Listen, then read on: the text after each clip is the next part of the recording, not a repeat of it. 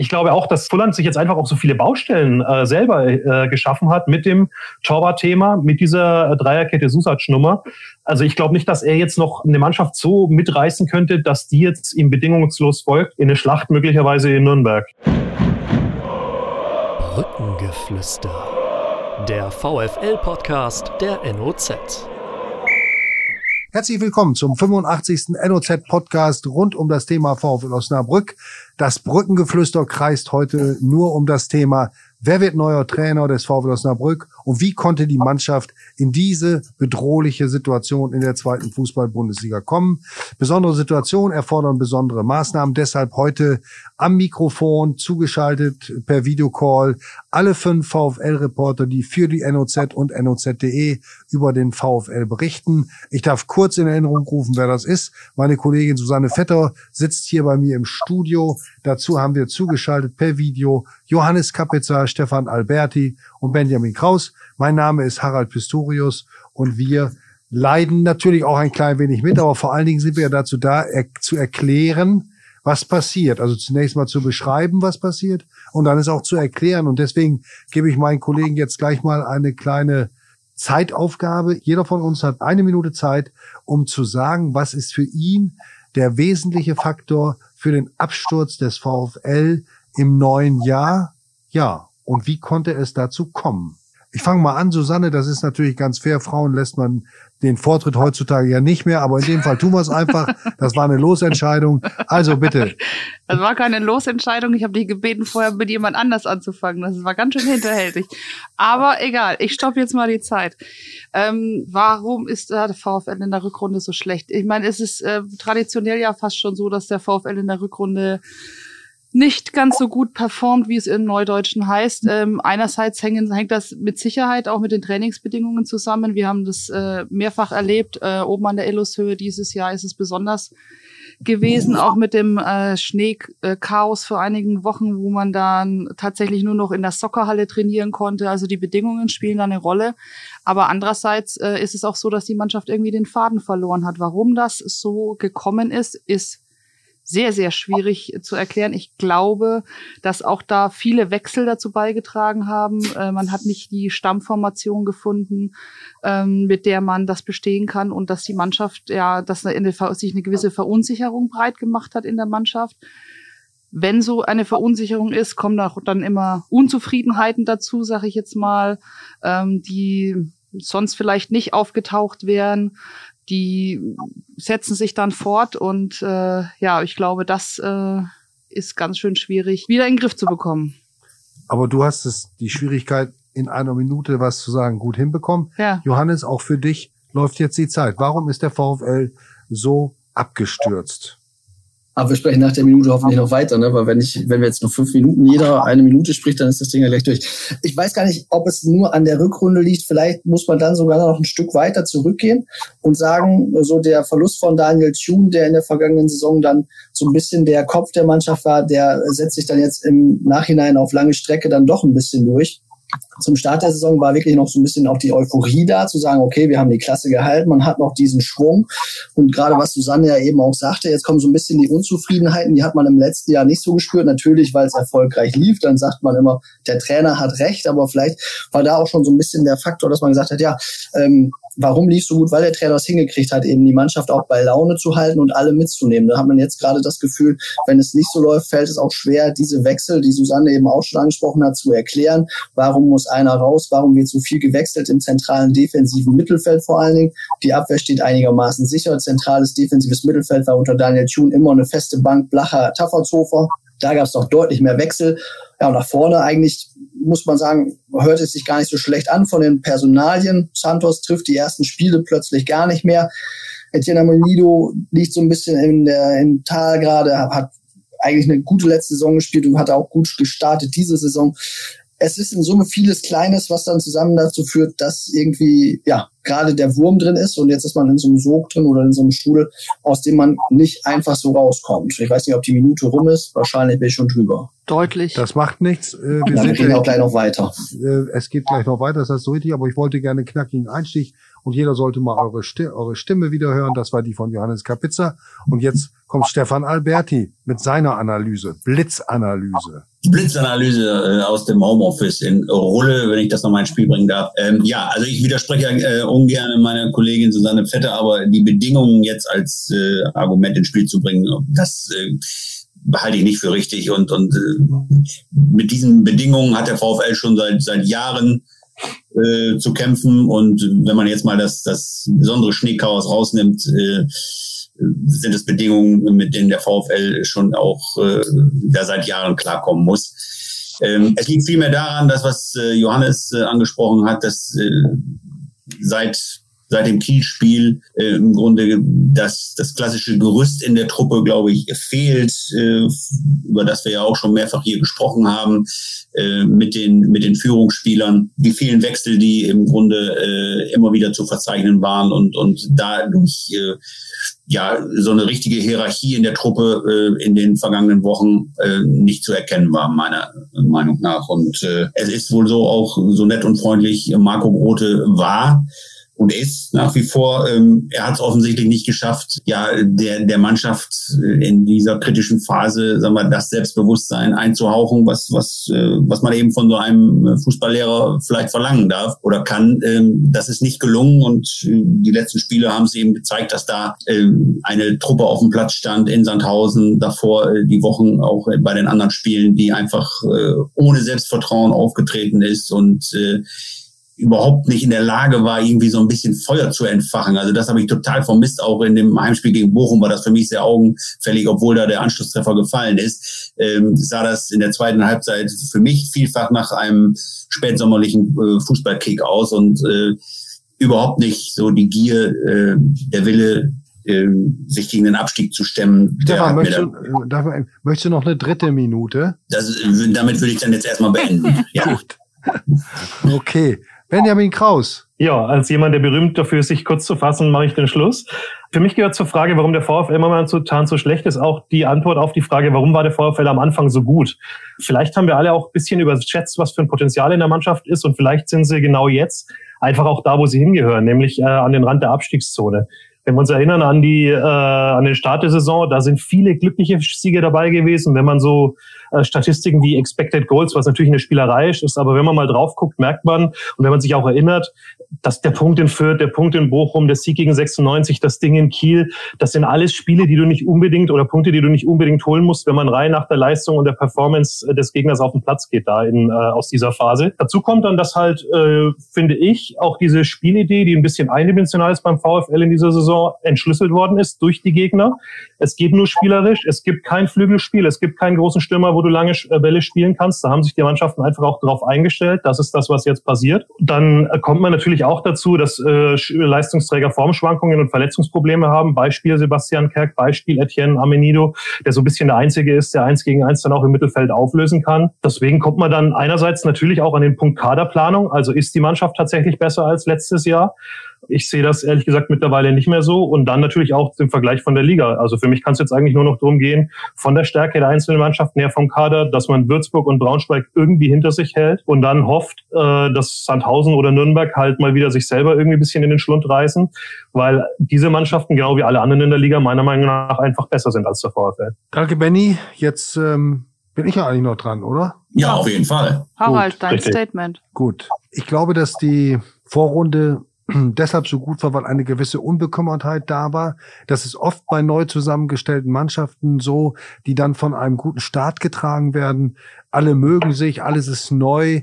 Äh, und jeder Trainerwechsel ist ja auch immer ein Neuanfang. Und wenn dabei gepunktet wird, und der VfL war ja lange ungeschlagen, das darf man nicht vergessen. Und sicherlich war mancher Punkt oder mancher Sieg glücklich, aber es gab auch Niederlagen, die beispielsweise gegen Karlsruhe, selbst in Düsseldorf, wo mehr drin war. Ich glaube aber, dass die Mannschaft dann äh, nach dem Sieg in Kiel vielleicht sich auch zu sicher gefühlt hat, obwohl das kein glücklicher Sieg war, sondern verdient äh, und eine dominante Vorstellung. Danach kam das Spiel gegen Würzburg und das hat dann an dieser Grundfestung der Sicherheit unheimlich gerüttelt. Ich glaube, dass das der Hauptgrund war. Danach ist es weder dem Trainer noch der sportlichen Leitung noch der Mannschaft gelungen, diesen Schalter umzulegen auf Abstiegskampf Und ich weiß, dass das eine grundlegende fußballphilosophische Frage ist. Für mich ist es immer noch ein Unterschied, ob du getragen vom positiven Erleb von Erfolgserlebnissen äh, unbekümmert aufspielen kannst, weil du nichts verli zu verlieren hast, oder ob du in jedem Spiel, ob bewusst oder unbewusst, um die Existenz kämpfst. Und da, dieser Fall ist jetzt eingetreten. Neun Niederlagen sagen dann doch wirklich alles über den Zustand. Ähm, auch wenn es immer in jedem Spiel ganz gute Phasen gab. Aber neun Niederlagen hat es noch nie gegeben in der Geschichte des VfL Osnabrück. Und da gilt es, gilt es anzusetzen. Und wenn man nur in drei dieser Spiele bedingungslos darauf gespielt hätte, nicht zu verlieren, hätte man vielleicht drei Punkte mehr. Und das würde die Situation schon deutlich entspannen und man könnte vielleicht dann auch wieder zurückkehren zu dem schönen Fußball, zu dem spielerischen Ansatz, der, glaube ich, jetzt nicht mehr ausschlaggebend sein kann. Danke, Harald. Das war deutlich mehr als eine Minute. Ich spreche manchmal mit mir selbst. Aber, aber unter zwei sogar. Unter, ne? unter zwei, genau. 1,56, ja. 54. Nein, jetzt mal ernsthaft. Wir beobachten den VfL auch und wir sind nicht frei von persönlichen Meinungen. Das vielleicht auch nochmal hier als kleiner Einschub in diesen Podcast. Wenn dann jetzt jemand sagt, ja, das hättet ihr doch mal schon längst schreiben können. Wenn es um Fakten geht, die wir äh, sicher ermittelt haben, dann haben wir alles geschrieben. Aber es kann auch nicht sein, dass einzelne Redakteure sich in der Zeitung auf ein so hohes Ross setzen und glauben, sie hätten den Stein der Weisen gefressen. Wir sind jetzt hier in einer Plauderrunde, in einer Diskussionsrunde unter Kollegen und reden so, wie uns der Schnabel gewachsen ist und können auch mal ungeschützt eine Meinung äußern. Die muss deshalb nicht richtig sein. Das vielleicht nochmal zur Klarstellung, warum wir uns für dieses Format heute entschieden haben. Wir sind uns einig darüber, dass der VfL ein Abstiegskandidat geworden ist. Und die Frage stellt sich, wenn wir schon nicht die äh, beantworten können, wer Trainer wird, was für ein Trainertyp muss es denn jetzt eigentlich werden? Denn noch immer hat der VfL keinen neuen Mann und die Zeit drängt, wenn er mit Schmiedes sagt, Gründlichkeit geht vor Schnelligkeit, aber allmählich wird's Zeit, oder? Absolut. Fall. Also die äh, Spiele werden immer weniger. Es ist ja eh schon eigentlich äh, auch vor dem Darmstadt-Spiel schon so gewesen, dass viele überlegt haben, dass man vielleicht schon hätte früher reagieren können. Jetzt sind zwei weitere Wochen mit zwei weiteren Niederlagen ins Land gegangen. Und wenn jetzt noch ein neuer Trainer kommt, hat er natürlich auch nicht mehr so furchtbar viel Zeit, ähm, etwas zu verändern und seine, seine Linie einzuspielen. Also der Zeitfaktor äh, spielt eine Rolle. Deswegen ist, glaube ich, auch jetzt tatsächlich die letzte Phase, wo äh, ein Trainer kommen muss, dass er nochmal was bewegen kann, gerade mit Blick auf äh, das möglicherweise ausfallende Spiel in Regensburg am Samstag. Hm. Ja, das sehe ich auch so. Also wenn man was machen kann, wär, würde es einem wirklich in die Karten spielen, dass man jetzt dann diese Woche eventuell hätte, wenn das Spiel in Regensburg ausfällt.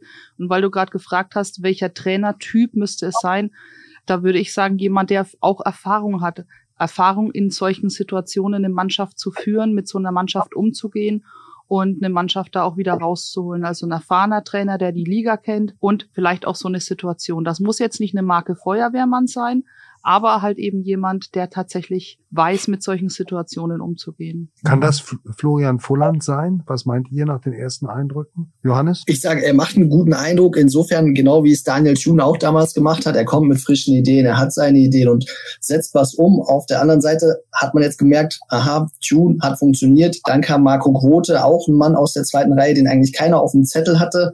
Ähm, Jetzt Florian Fulland, wie gesagt, neue Ansätze, aber er hat auch noch keinen Punkt geholt. Da wird es natürlich auch irgendwann schwierig. Ich bin da auf äh, Susannes Fahrspur und würde auch sagen, jetzt einen holen, der ein bisschen mehr Erfahrung hat, der der Mannschaft vielleicht noch diese Sicherheit vermittelt, auch wenn Florian Fulland einen lockeren Eindruck macht und frischen Winter reinbringt. Aber er hat es natürlich jetzt auch schwierig in so einer Phase dann als junger Mann, der gerade auch noch den Fußballlehrerschein in der Ausbildung macht, da sofort äh, irgendwie alles äh, so umzukrempeln, dass man in der Kürze der Zeit jetzt noch aus der Nummer rauskommt. Also das ist, das sehe ich schon als Risiko. Ich würde auch auf einen erfahrenen Mann setzen, wobei erfahren halt in dem Fall nicht heißen muss, einer, wie Susi auch gerade schon sagte, einer, der jetzt die Saison abreißt und dann sagt, ich bin wieder weg, sondern dann mit Perspektive einholen, der auch das nächste Jahr noch macht, mindestens. Harald, du hast ja auch ein paar Trainerwechsel und äh, schon mitgemacht. Ja. Was, was, was meinst du in so einer Situation? Weil, wer könnte helfen oder was? Man könnte es umdrehen. Was, was braucht die Mannschaft? Mhm.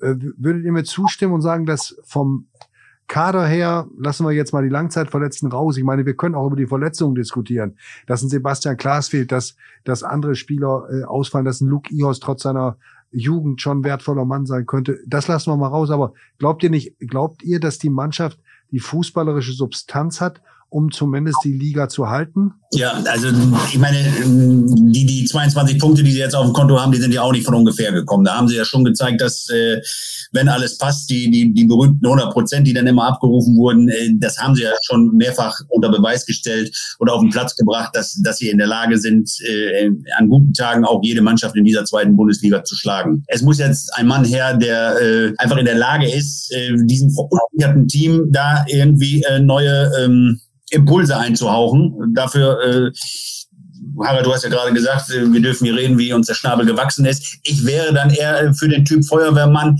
äh, auch wenn es äh, der ein oder andere hier nicht gerne hören will, aber auch so, ein, so ein Klaus-Dieter Pele-Wollitz würde jetzt genau, äh, glaube ich, der richtige Mann an dieser Stelle sein und für die letzten elf Spiele genau für diese Impulse sorgen, dass, dass der VfL nicht absteigt. Also Stefan, ganz ehrlich, da wäre ich raus. Das wären elf Spiele, die ich mir nicht ansehen würde.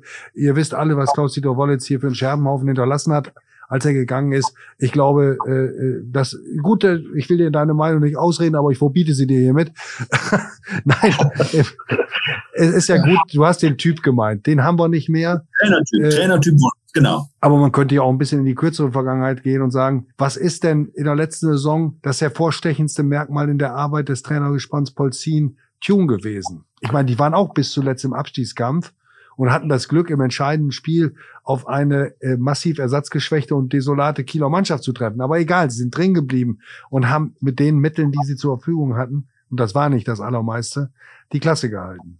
Ja, sie haben vor allem auch sehr viel äh, drauf gesetzt, die Mannschaft auf den Gegner sehr stark einzustellen. Ne? Also ähm, immer zu gucken, was bringt der Gegner mit, wie kann man die Stärken äh, von, vom Gegner ausschalten. Das ist vor allem das, was ich fand, was in der Phase, wo es unter Grote so schlecht lief, kaum passiert ist, weil dort halt eigentlich äh, ja schon immer eher so drauf geachtet worden ist, wie man seinen eigenen spielerischen Ansatz weiterverfolgen kann. Das war zumindest mein äh, Eindruck. Das ist aber, glaube ich, auch, äh, wie gesagt, ein Problem des Kaders. Du kannst ja jetzt, äh, klar, braucht man, ich bin auch der Meinung, man braucht einen Trainer, der motivieren kann, der so ein bisschen für frischen Wind äh, und frische Stimmung sorgen kann, der auch Optimismus verbreitet. Viele haben so ein bisschen populistisch auch im, im Treffpunkt im Internetforum geschrieben, dass man äh, den Jungs bisschen in den Arsch treten muss. Ja, klar, im Sinne von, äh, dass man einfach eine andere Stimmung verbreitet. Das wird, glaube ich, wertvoll sein. Aber ich glaube auch, dass es nicht nur einer sein kann, der an der Linie steht und sagt, komm, jetzt kämpft mal, weil das gerade im Offensivspiel eben nicht diese Mannschaft ist. Es muss schon einer sein, der auch spielerische Ideen mitbringt. Deswegen sind für mich einige Trainertypen wie zum Beispiel Koschinat, der eben sehr stark auf körperlich, äh, körperlichen auch Offensivfußball setzt mit relativ vielen großen Stürmern vorne. Ähm, hat er bis jetzt zumindest immer gemacht. Weiß ich eben nicht, ob der dann passend wäre äh, beim VfL. Das ist eben auch ein echt limitierender Faktor, limitierender Faktor für einen neuen Trainer. Also der muss schon auch äh, gute Ideen mitbringen im Spiel nach vorne. Wenn ihr, würde ich dir auf jeden Fall zustimmen. Das ist tatsächlich eine, äh, die Mannschaft ist tatsächlich auch darauf ausgelegt, dass sie spielerische Momente findet, mit Reis unter anderem im Mittelfeld, der leider zuletzt äh, gefehlt hat, weil er gesperrt war. Also ähm, das sehe ich auch, dass man diesen Ansatz nicht komplett hinten rüberschieben sollte. Johannes, du hattest geatmet. Ja, da atmen, das, das muss ich zwischendurch mal, das ist Reflex, habe ich, glaube ich, biologisch gelernt. Das kann ich nicht abschneiden, sonst wäre es auch schlecht. Ähm, auf jeden Fall würde ich es dann hoffentlich, hoffentlich nicht so schnell machen. Ähm, ich habe nur geatmet, weil, weil ich gedacht habe, du hast eben gefragt, was man hat Tune und Polzin ausgemacht. Von außen war es natürlich erstmal die Ruhe und der Bonus, der Aufschießtrainer zu sein. Das hat insgesamt so ein bisschen allgemeine Ruhe im Umfeld auch mal ausgestrahlt. Und was Benjamin eben auch schon sagte, ähm, diese Einstellung auf den Gegner, es ist äh, einfach, glaube ich, ein größtes Überraschungsmoment gewesen. Also sowohl bei Marco Grote konnte man sich auf so ein 4-2-3-1 einstellen, was er tendenziell lieber gespielt hat. Ähm, bei Florian Fullern, der hat jetzt am Sonntag gesagt, na, wir wollen ein System spielen, das der Mannschaft Halt gibt. Das heißt, die Dreierkette, 3-4-3 oder 3-4-2-1, wie man es auch interpretieren will. Ähm, das war bei Daniel Thun, gab es auch so ein Grundgerüst, wo man sagen konnte, ja, das oder das, aber es war halt mal Dreierkette, mal Viererkette, mal dieses berühmte Zentrum überladen, irgendwie mit äh, 4-2-2-1, also sehr kompakt in der Mitte spielen, mal über die Flügel gehen. Das war, äh, da wussten wir als äh, Berichterstatter ja auch noch seltener, nicht nur wie das Personal auf dem Platz aussah, sondern wie auch die Taktik aussah, die dann kam. Darf ich da auch noch was ergänzen? Also ich glaube, bei, bei Daniel Thun und Paul Zien, ähm, die hatten einfach mehr Kredit. Also ich meine, wir dürfen ja nicht äh, wegwischen, die beiden hatten auch in der Rückserie eine, eine, eine Sieglosserie von zehn Spielen und hatten meines Erachtens einfach nur das Glück, dass unter diesen zehn Spielen einfach nochmal das ein oder andere Unentschieden dabei gewesen wäre. Das, was du vorhin sagtest, ja, Harald, wenn jetzt ähm, in den vergangenen neun Spielen äh, zwei, drei Unentschieden dabei gewesen wären, dann äh, wäre möglicherweise Grote noch im Amt, wer weiß es. Ähm, aber Daniel äh, hatte einfach mehr Kredit äh, durch das äh, dadurch, dass, dass er halt äh, der Aufstiegstrainer hier ist in Osnabrück. Ne? Ich muss mal zu meiner Ehrenrettung sagen, ich will nicht petzen, aber Stefan hat auch geatmet, ne? Also wir zählen das jetzt auch. Ihr atmet auch. Harald, du musst aber auch noch äh, Susannes Frage von vorhin beantworten. Sie hat nämlich auch gefragt, was ist denn für dich nach den ganzen Trainerwechseln beim VfL? Du hast viel erlebt, so der Typ, der der eigentlich jetzt den VfL weiterbringt. Also ich glaube nicht, dass Florian Volland in dieser Situation der richtige Mann ist. Die Mannschaft braucht tatsächlich jetzt einen Typen, der so vor dieser Mannschaft steht, dass sie ihm äh, gerne folgt und aus Überzeugung folgt. Das ist eine Situation, in der man tatsächlich auch ein bisschen alte Tugenden forcieren kann. Und ähm, äh, ich muss auch dazu sagen, das will ich kurz einschieben, ich habe äh, überhaupt kein Verständnis für den Torwartwechsel gehabt. Das soll keine Kritik an Moritz Nikolas sein. Aber das war für mich eine Maßnahme, die völlig überflüssig war und die nichts gebracht hat. Unabhängig jetzt von der Frage, wie gut Nikolas ist und wie gut Kühn. Aber ein, ein Mann wie Kühn, der dieser Mannschaft wirklich auch in dieser Saison schon einige Punkte gerettet hat. Ich denke da auch an Kiel, ohne sichtbaren Grund herauszunehmen, das ist für mich ein Reflex, der, der zeigt, dass hier vielleicht jemand eine Maßnahme ergreifen will, um, um sich auch zu positionieren. Ich konnte das nicht verstehen. Ich gehe mal davon aus, dass es auch nicht aus der Mannschaft kam. Aber das nur nebenbei. Ich glaube schon, dass jetzt ein Trainertyp da sein muss, der die Motivationsaspekte, die Daniel Thune äh, hatte, ähm, die er konnte, äh, rüberbringt und die Mannschaft begeistert und einschwört auf die, auf drei oder vier Essentials, auf Basics, die umgesetzt werden müssen. Und der auch dann wieder, ich weiß, der moderne Fußball verlangt nach ständigen Umstellungen, Wechseln. Ich glaube, in so einer Situation musst du sehen, dass du eine, wieder eine Achse hast, die stimmig ist, die verlässlich ist und auf die du immer setzt und gar nicht mehr so viel wechselst. Du musst dich jetzt dafür entscheiden, wer geht mit dir durch diese Saison. Und wenn da welche dabei sind, die das nicht können, nicht wollen oder auch nicht zur Verfügung stehen, dann muss man daraus Konsequenzen ziehen. Aber Harald, hättest du das jetzt, äh, das Urteil über Fulland auch so gesagt, wenn er jetzt in diesen beiden Spielen zwei, drei oder vier Punkte geholt hätte? Zumindest in der genau. Torwartfrage. Es geht ja nicht gegen Florian Fulland. Es geht um die Frage, er hat ja nicht gewirkt. Also es hat die Mannschaft ja auch nicht funktioniert. Und wie hat die Mannschaft in Sandhausen gespielt? Sandhausen war, hat es nicht mal gegen zehn VfLer lange geschafft, überhaupt eine Torchance zu erspielen.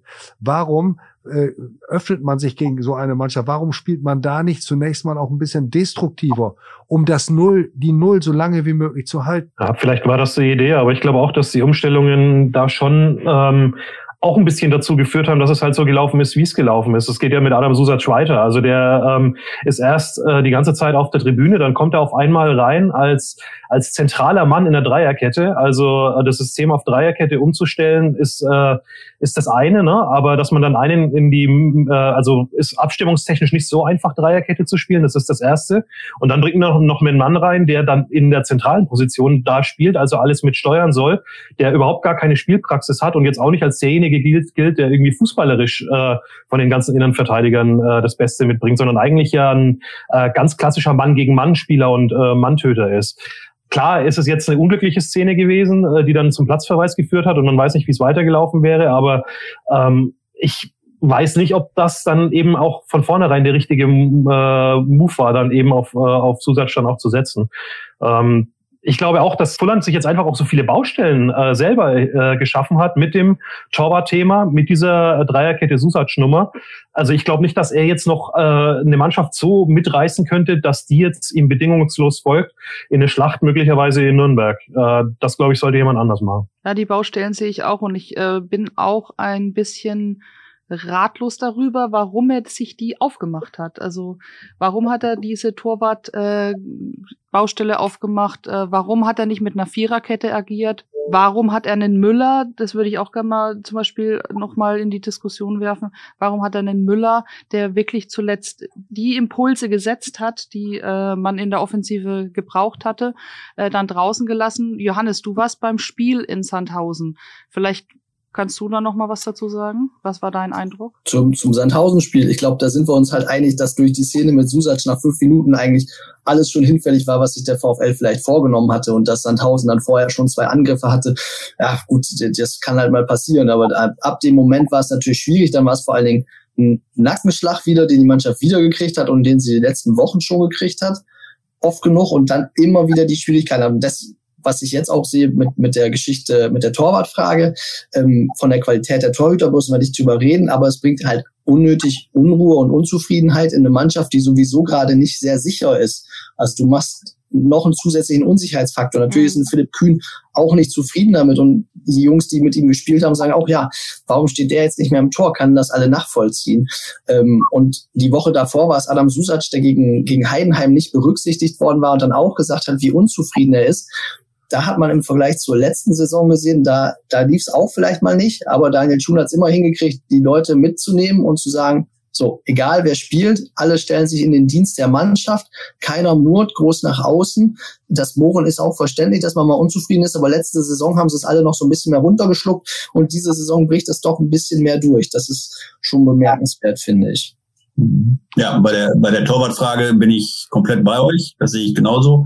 Was, was Adam Sudac äh, anbetrifft, ähm, da gehöre ich eben zu, zu der Reihe der VfL-Reporter in der Redaktion, die äh, ja auch in den vergangenen Wochen hier und da auch gefordert haben, ihn natürlich mal zu bringen, weil er zu der äh, Sorte Spieler gehört, äh, die du unter Daniel Thune in der vergangenen Saison auch reinwerfen konntest und dann hat er seine Leistung gebracht. Ich erinnere nur an die beiden Spiele gegen den HSV und ähm, wir ja auch immer wieder auch in den vergangenen Wochen geschrieben haben, vielleicht muss der VfL jetzt mal von der Spielidee alles mit spielerischen äh, Lösungen zu machen, mal wegkommen und vielleicht mal ein bisschen dreckiger werden. Und da gehört natürlich so ein Zusatzstand hinten rein, der ähm, genau diese Tugenden mitbringt. Natürlich spielerisch seine Defizite hat, aber die anderen Dinge äh, mitbringt, die jetzt vielleicht im Abstiegskampf mehr gefordert sind. Die Frage ist halt nur, warum man so eine Dreierkette äh, dann reinwirft und nicht mit einer, mit einer Viererkette vielleicht äh, das Ganze stabiler gestaltet, wie Sven ja gesagt hat. Harald, was ist ja. deine Meinung dazu? Ja, ich halte das auch für, ich würde immer auf der, Gerd Volker Schock ist lange her, der hat immer gesagt, das Haus wird vom Keller gebaut, hinten muss es stimmen. Und das war letztlich auch, wir haben ja Daniel Thune oder Daniel Thune ist ja oft gefeiert worden für seinen leidenschaftlichen äh, Stil. Das ist richtig, das war es auch, aber es war ja kein brillanter und technisch ausgereifter Offensivfußball. Daniel hat dafür gesorgt, dass der Abwehrblock stand, wenn ihr euch mal überlegt, wie selten er eigentlich geändert hat in der Abwehrreihe und äh, in den auf den beiden Sechserpositionen. Geändert hat er vor allen Dingen dann auch, um sich auf den Gegner einzustellen, in der Offensivbesetzung im Mittelfeld und im Angriff. Und das war gut so, das hat funktioniert. Mich stört an diesem spielerischen oder beziehungsweise an dieser, an diesem immer wieder vorgetragenen Mantra des Fuß, der fußballerischen Lösung. Da stört mich, dass damit implizit auch so eine Einstellung verknüpft ist, uns kann ja eigentlich nichts passieren, wir spielen ja einen besseren Fußball, wir kommen schon noch. Irgendwann platzt der Knoten, das haben auch viele Spieler so gesagt. Und man hat manchmal, obwohl ich natürlich weiß, dass jeder einzelne Spieler da den Ernst der Lage erkannt hat, aber wenn ich dann so von einem Spieler höre ähm, vor dem Gang nach Sandhausen, ja, und wenn wir da verlieren, geht die Welt auch nicht unter. Oder wir haben doch noch 22 Punkte, wir stehen doch noch da und da. Dann ist das für mich eine, ein Zeichen dafür, dass vielleicht dann doch nicht äh, mit der letzten, doch, die Konsequenz, das will ich der Mannschaft nicht absprechen. Aber es ist ein komisches Gefühl, wenn ihr wisst, was ich meine. Da schwingt so ein bisschen mit, regt euch mal nicht auf, wir schaffen das schon. Und das habe ich in meiner Erfahrung erlebt bei Mannschaften, die das gesagt haben. Die sind dann irgendwann am Saisonende fassungslos dagestanden und dann haben die Spieler gesagt, wie konnten wir mit so einer Mannschaft eigentlich absteigen? Aber war das nicht auch letztes Jahr so, dass man gesagt hat, wir schaffen das noch, mal ruhig bleiben? Naja, das ist ja, ja, vielleicht, aber es war ja doch eine andere, eine andere, ich glaube, dass da schon äh, über die ganze Saison hinweg eine andere Nein, das ist falsch. Es war keine andere Grundhaltung. Aber ich glaube, dass die Motivation, dass die Umstellung besser gelungen ist. Ich glaube, da ist dann der Schalter wirklich umgelegt worden. Da kam natürlich die Corona-Pause zu, zu Pass. Es gab ja zwei enttäuschende Spiele vor der Corona-Pause in St. Pauli vor, vor ziemlich genau einem Jahr mhm. und äh, gegen Wien Wiesbaden, das wisst ihr noch, das war das letzte Aua. Spiel mit mhm. Bitte? Aua. Ja, da, da haben die Zuschauer den VfL mit Sprechchören verabschiedet nach einer 2 zu 6 Heimniederlage, was auch wieder zeigt, wie sehr gerade dem VfL sein Heimpublikum für fehlt. Das darf man auch mal an der Stelle mal sagen. Aber danach ist die Mannschaft wirklich in den Abschießkampfmodus gekommen und hat mit Zähnen und äh, Klauen äh, auch verteidigt. Und äh, die Spiele wurden zwar lange nicht gewonnen, aber es gab schon einige erfreuliche Punktgewinne, wenn ich da an Bielefeld denke, äh, oder auch dann in Regensburg. Also da waren schon Spiele dabei, in denen man sehen konnte, dass die Mannschaft noch wirklich dran ist und sie hat doch dann auch immer wieder ab und zu zumindest mal ein paar Tore geschossen. Das ist ja heute auch nicht der Fall. Und letztlich äh, werden wir nicht äh, den VfL äh, in der zweiten Liga sehen äh, ohne weitere Treffer. Also da muss man ja auch die Frage stellen, wer ist dafür denn zuständig und wie ist da die Idealbesetzung? Ja, für mich auch äh, das größte Problem der aktuellen Mannschaft, meiner Meinung nach. Es gibt halt äh, keinen klassischen Torjäger. Santos hat am Anfang äh, drei Tore gemacht.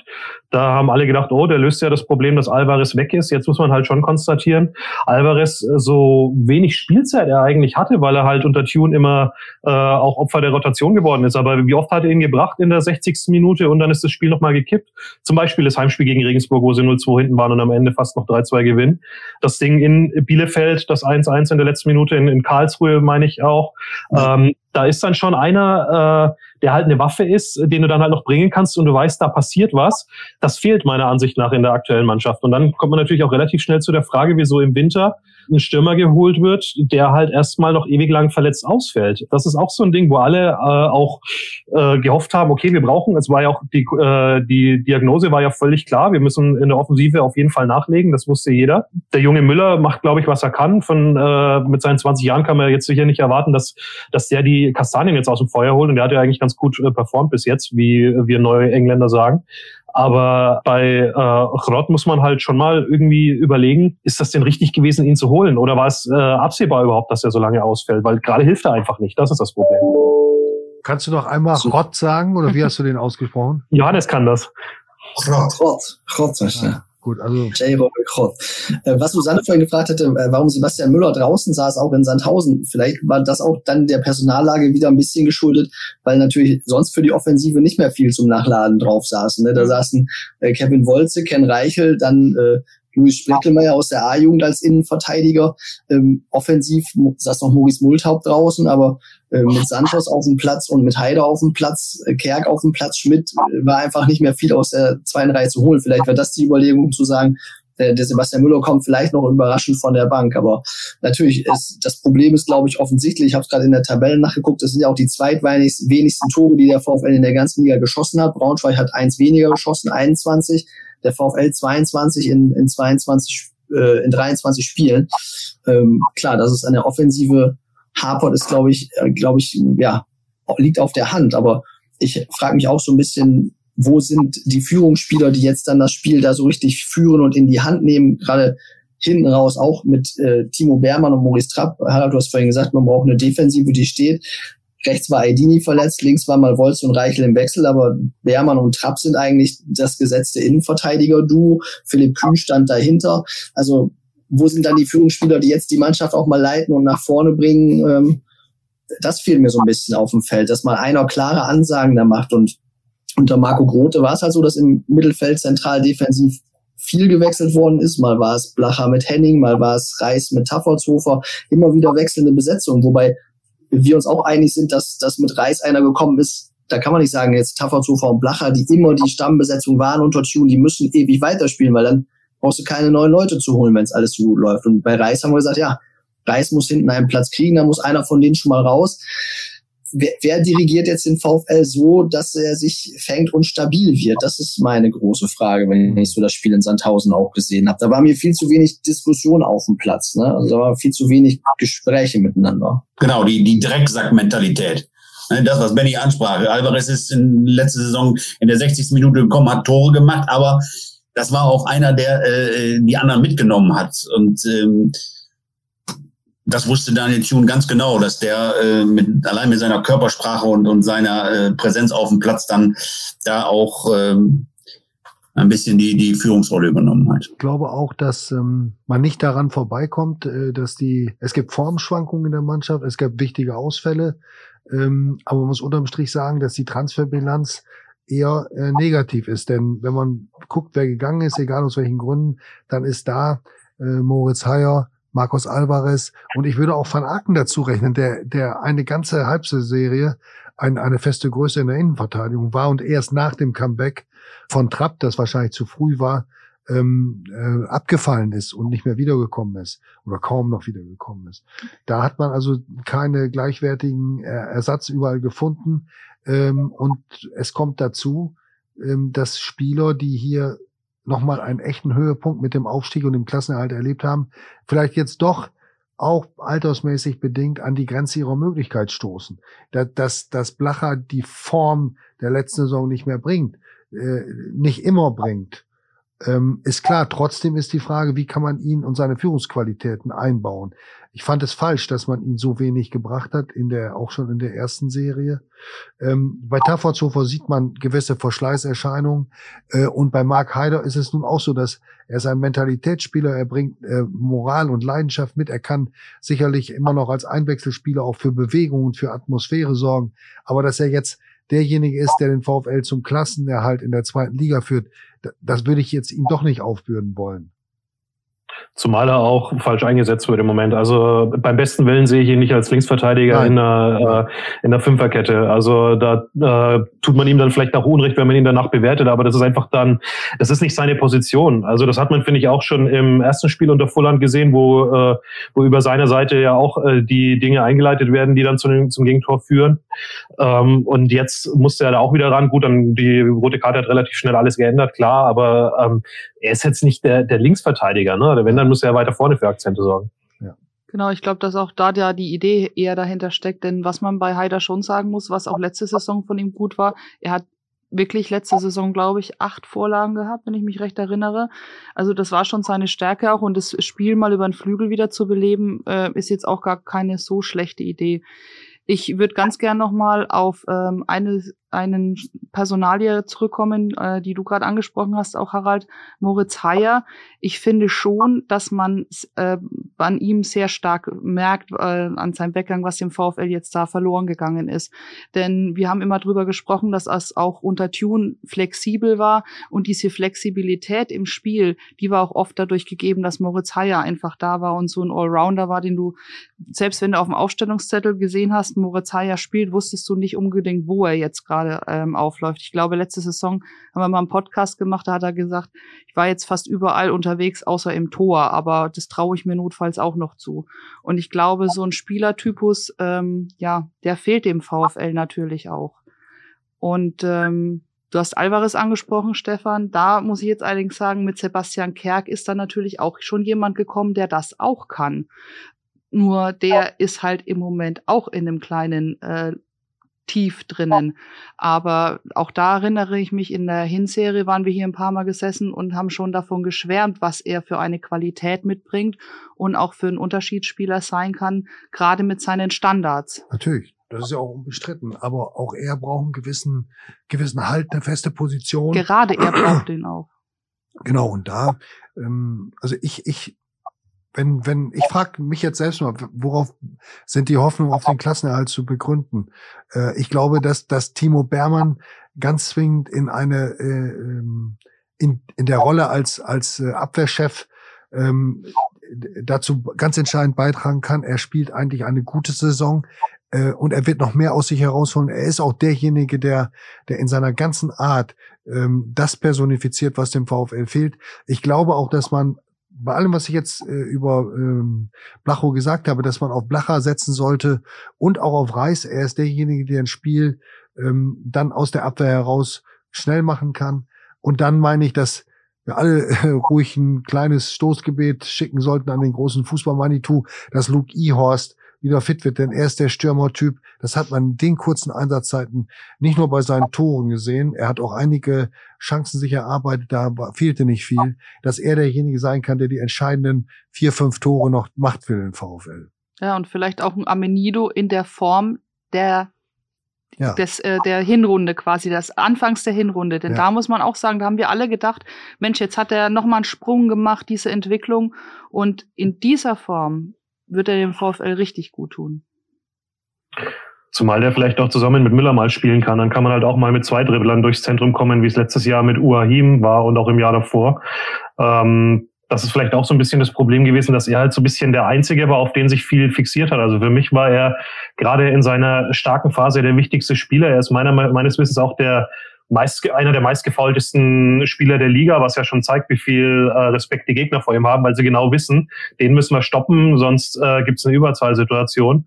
Und dass er momentan raus ist, äh, merkt man, merkt man natürlich auch, das ist klar. Johannes, du hattest dich ich habe mich gemeldet, ich wollte gerne noch einen Satz zu David Blacher loswerden, weil du es vorhin ja mal angesprochen hattest, den Satz, davon geht die Welt nicht unter, danach geht die Welt nicht unter. Kann man natürlich so sehen und sagen, na ja, so nach dem Motto, wir freuen uns schon auch mit einer Niederlage an, das geht's immer noch weiter, ist alles nicht so schlimm. Irgendwann muss der Schalter mal umgelegt werden. Was man jetzt ihm zur Rettung wieder zugute halten muss, ist zu sagen, ja, äh, es geht auch noch weiter und die Saison ist auch noch nicht durch. Und wenn jetzt alle schon das große Zittern kriegen würden und sagen würden, oh, Sandhausen, ah, wenn wir da verlieren, dann ist aber alles gefährlich. Ja, ich glaube, das, das ist dann so eine Kopfeinstellung, wo man dann sagt, das geht zu sehr in den Kopf. Also ich habe wir haben ja die letzten Wochen im Anrufbeantworter auch immer mal äh, darum gebeten, dass Leute auf den Anrufbeantworter anrufen und uns ihre Meinung sagen. Diesmal haben wir nicht darum gebeten, hat trotzdem jemand angerufen und hat so ein bisschen sinngemäß gesagt, ach, die Mannschaft äh, hat keine Qualität, so steigt man ab, alle weg. Ähm, dieses, dieses Negative zu sagen, jetzt, jetzt es ist sowieso alles verloren mit dem Spiel in Sandhausen. Das wäre dann auch wieder der falsche Weg zu sagen, jetzt, jetzt geht's gar nicht mehr weiter, jetzt müssen sie erst recht. So ein bisschen dieses ich weiß, Schalter umlegen ist super schwierig wahrscheinlich, aber jetzt muss eigentlich erst recht dieses äh, Gefühl aufkommen, so, es geht da noch was. Und ich habe mich am Wochenende in Sandhausen äh, mit Simon Tüting getroffen. Der hat auch gesagt, es ist in Sandhausen, auch wenn die unten drin stehen, es läuft die ganze Saison nicht, aber die haben so eine gewisse positive Aufbruchstimmung und sagen, ja, wir haben in Paderborn verloren, aber wir haben richtig zusammengestanden, wir waren da dran, wir haben wieder eine Führung verspielt, aber Leute, wir packen das. Und das muss beim VfL jetzt auch rauskommen, so ein bisschen diese Mentalität zu sagen, ja, wir packen das. Nicht so dieses, oh, es ist da noch nichts verloren, sondern ja, wir packen das. Das ist noch mal ein bisschen, noch ein Schritt weiter, so diese Selbstüberzeugung, die, die noch da sein muss. Zu sagen, ja, davon geht die Welt nicht unter, ist so ein bisschen, ja, hm, mal gucken, wird schon irgendwie werden. Ne? Das reicht halt nicht. Man muss irgendwie jetzt so ein bisschen mehr die Überzeugung mhm. finden, selber mutig zu sagen, ja, wir schaffen das auch. Ne? Das, ja. äh, insofern kann ich auch verstehen, die Kritik an dem Blacher-Satz. Er war ein bisschen zwiespältig. Er zeigt so ein bisschen dieses positive, ja, wir wollen, und, und wir haben uns noch nicht aufgegeben, aber es muss noch ein Schritt mehr kommen, glaube ich. Du hast ja recht, man braucht eigentlich beides. Man, man darf sich nicht äh, von einer Niederlage oder auch von neun aus der Bahn werfen lassen. Auf der anderen Seite muss man auch diese Spannung haben und zu wissen, dass es jetzt äh, wirklich ernst ist und dass, dass man alles geben muss. Es geht da um ein paar Prozente. Und nochmal zur, zur, man muss äh, David Blacher die Fußballehre nicht retten, denn davon hat er so viel. Ich habe letztes Jahr gesagt, einer der ähm, besten und, und ähm, angenehmsten Fußballcharaktere, leitendsten Fußballcharaktere, die je beim VfL waren. Dabei bleibe ich auch. Aber er ist natürlich in seiner Rolle beschnitten worden und das in der Saison zurückzudrehen, das ist schwierig und das hemmt ihn vielleicht auch ein bisschen. Wollen wir hoffen, dass jetzt mit einem neuen Trainer ein Neuanfang beginnt. Sowas funktioniert. Jetzt gehen wir nochmal auf die Trainerfrage. Also, wir fassen mal zusammen. Dimitrios Kramotzis, wenn er denn im letzten Sommer, was wir ja ziemlich sicher glauben, ein Thema war, dann war es diesmal vielleicht auch er ist auf Schalke gelandet. Ist das besser als zum VfL zu gehen? Eigentlich nicht, oder? Wenn man optimistisch ist, sagt man nächste Saison beide zweite Liga. Insofern. Einer, der schon auf Schalke war, war sogar in Osnabrück und hat sich mit VfL-Vertretern getroffen. Michael Baum, zuletzt bei Schalke äh, rausgeflogen, in Augsburg erfolgreich, in Unterhaching erfolgreich. Ähm, Manuel Baum, aber. Was hab ich gesagt? Michael. Na, Namen müssen stimmen. Ach ja, natürlich. Manuel Baum, natürlich. Entschuldigung. Der Rest, der, der Rest seiner Vita war korrekt. Danke, immerhin. ähm, also, meint ihr, dass der kommt? Stefan, du hast mit ihm gesprochen. Was hat er, was hat er gesagt? Was hattest du für einen Eindruck? Ja, er hält große Stücke vom, vom VfL, ähm, kennt äh, auch, äh, das hat er unumwunden zugegeben, äh, Schwede ist auch jetzt nicht nur aktuell, sondern aus vielen Gesprächen äh, in den vergangenen äh, Monaten und Jahren.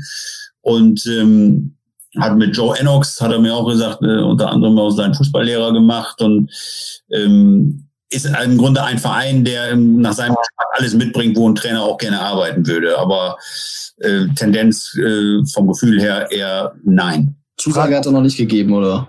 Nein. Er hätte jetzt dazu sagen können, das wäre eine Exklusivnachricht gewesen hier. Schön gewesen, aber kann ich leider nicht äh, vermelden. Frank Kramer, Benny, da sind wir uns, glaube ich, einig, der hätte so ins Beuteschema von Benjamin Schmiedes gepasst, aber der ist jetzt in Bielefeld vor Anker gegangen? Mhm, hätte, glaube ich, tatsächlich gepasst, weil ähm, er auch eben einer ist, der diesen spielerischen Ansatz, den die Mannschaft ja in sich trägt, ähm, ja, vermitteln kann, der Leute entwickeln kann, der äh, schon auch in Fürth äh, bisschen unter Wert geschlagen worden ist in dem Bundesliga-Jahr, weil äh, die damals so völlig außer Konkurrenz waren und der da schon auch einige Ideen reingebracht hat. Also ähm, das finde ich, hätte passen können, aber dass er jetzt natürlich eine Liga höher die Chance bekommt, äh, ist dann auch klar, dass, äh, dass er da auf jeden Fall zuschlägt. Kommt ja, hat ja in deiner Heimat studiert in Erlangen, ne? Ja, das ist natürlich ein Qualitätskriterium, wobei ich selber das nie gemacht habe. Ja. Gut. Susanne, wir machen jetzt äh, Schluss. Die Zeit ist um, aber es kommt nochmal die Minutenfrage. Und äh, diesmal in der umgekehrten Reihenfolge. Das heißt, ich fange an, Susanne darf dann das Schlusswort sprechen. Das ist wirklich fair. Ähm, also, die Frage ist, warum und wie rettet sich der VfL? Ja, mein Name ist Harald Pistorius und ich glaube, dass sich der VfL rettet in der Relegation denn ähm, das gehört auch ein bisschen dazu, zu diesem Verein, diese aufregenden Finishes der, der letzten 20 Jahre. Und da wird es ein Happy End geben, weil die Mannschaft sich da auf den Punkt konzentrieren kann. Ähm, der neue Trainer, wer immer es sein mag, wird sich, ähm, wird sich deshalb durchsetzen, weil er, weil er auf Spieler, äh, auf die richtigen Spieler setzt und weil er vor allen Dingen der Mannschaft ein Glauben vermittelt, dass das, was er tut, richtig ist und das dann auch sehr schnell durch Punkte untermauert. Benjamin. Ja, äh, der VfL wird sich retten, wenn äh, das Sturmproblem insofern gelöst wird, dass, wie du es gesagt hast, Harald äh, Lück Ihorst äh, wieder fit wird und äh, durchschlägt. In der, Tat, in der Tat kann er der Stürmertyp sein, der dem VfL fehlt, wenn er äh, konstant auch mit Kraft abliefern kann. Oder wenn vielleicht doch noch der äh, neue Stürmer aus den Niederlanden mal zum Einsatz kommt und dort äh, für frischen Wind sorgen kann. Ähm, und wenn ich es positiv formulieren soll, glaube ich, dass äh, der Klassenhalt gelingen kann, weil Würzburg halt doch schon ein Stück weg ist, auch wenn es jetzt eine andere Mannschaft ist, aber die haben einfach schon auf der Strecke viele Punkte gelassen und weil Braunschweig eigentlich qualitativ auch nicht besser sein dürfte. Das sind meiner Meinung nach die beiden Mannschaften, die man hinter sich lassen kann und ja, dann mal eben äh, über eine gute Relegation gehen. Ähm, das ist auch drin. Und wie gesagt, es gibt ja noch zwei andere Clubs, die auch jetzt noch nicht völlig frei von Problemen sind. Äh, zu einem geht's dann in zwei Wochen zum ersten FC Nürnberg. Die haben in ihrem Umfeld, glaube ich, auch schon, wenn man da mal in den Podcast reinhört, der Kollegen von den Nürnberger Nachrichten, die haben im Vorfeld schon mal zum ersten Absteiger erklärt. Äh, das ist eigentlich immer ein ganz gutes Zeichen, wenn die Nürnberger wissen, welcher Verein außer ihnen absteigt. Stefan. Ja, mein Name ist Stefan Alberti und ich glaube, dass der VfL äh, nicht in die Relegation muss und Platz 15 äh, am 34. Spieltag einnehmen wird. Möglicherweise damit dank der besseren Tordifferenz. Das mag sein. Ich äh, denke schon, dass äh, der neue Trainer diese Impulse, die jetzt gebraucht werden, worüber wir vorhin gesprochen haben, jetzt so mitbringen kann und dass Platz 15 dann am Ende des Tages, sagt man so schön, dann auch steht dass dafür noch kein Anglizismus erfunden ist für das Ende des Tages, das wundert mich eigentlich. Tatsächlich. Johannes. Aber es ist erlaubt. Ne? At, at, the end of the day, ja. Ja. At the end of the podcast. Ähm, ich glaube auch, dass wir uns auch nach schlechten Erfahrungen doch vielleicht nochmal mit der Relegation anfreunden müssen, wobei, wie gesagt, das ist für ein VfL nicht so einfach. Ähm, ich würde auch sagen, der VfL hat die großen Chancen, den Klassenerhalt zu schaffen, weil er noch gegen Würzburg und gegen Braunschweig spielt und damit schon mal zwei Mannschaften eigentlich direkt hinter sich lassen kann. Und ich würde aber auch wieder sagen, wie es der Kollege Benjamin Krausing gemacht hat, der VfL schafft den Klassenerhalt, wenn er es schafft, jetzt möglichst schnell zu punkten und möglichst schnell mal irgendwie dreckig zu gewinnen, egal in welchem Spiel. Und man muss nicht der Bessere sein, man muss auch nicht spielerisch überzeugen. Es reicht, wenn man ein Tor mehr macht als der Gegner. Und wenn es jetzt einen Trainer gibt, der zwei Wochen vielleicht Zeit hat, weil Regensburg ausfällt und man hat vielleicht noch die Chance, dass Regensburg äh, auch durch die äh, Quarantäne ein bisschen aus dem Rhythmus ist, dass man auch da noch mal einen Gegner hat, den man schlagen kann, dann sehe ich durchaus Chancen, dass das klappt, dass der VfL die Klasse hält. Danke, Johannes. Susanne. Ich hoffe, sehr, dass der VfL nicht in die Relegation muss. Ähm, und deswegen sage ich jetzt mal, er rettet sich so. Was äh, mir etwas Zuversicht äh, bringt, ist unter anderem auch, dass man ähm, nach neun Niederlagen in Serie tatsächlich noch immer überm Strich steht. Also ich weiß gar nicht, ob das überhaupt, aber Harald, du hast ein großes Archiv, da, vielleicht wäre das mal was, was man nachrecherchieren könnte, ob das überhaupt schon mal passiert ist, dass eine Mannschaft im Profifußball neun Niederlagen am Stück hatte und nicht auf dem Abstiegsplatz stand.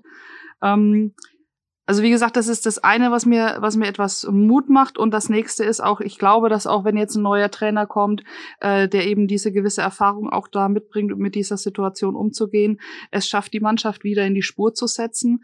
Ähm, ich hoffe sehr auch auf die Rückkehrer, auf Ihorst. Ich hoffe auch auf Amenido. Ähm, ich glaube auch, dass jetzt ähm, mit äh, Roth, ich hoffe, ich habe ihn richtig ausgesprochen, Johannes, ähm, oder auch mit einem Bapo, der jetzt gerade wieder dabei ist, ähm, Der in- der sich reinzufinden. Und ich fand ihn wirklich gut. Ja.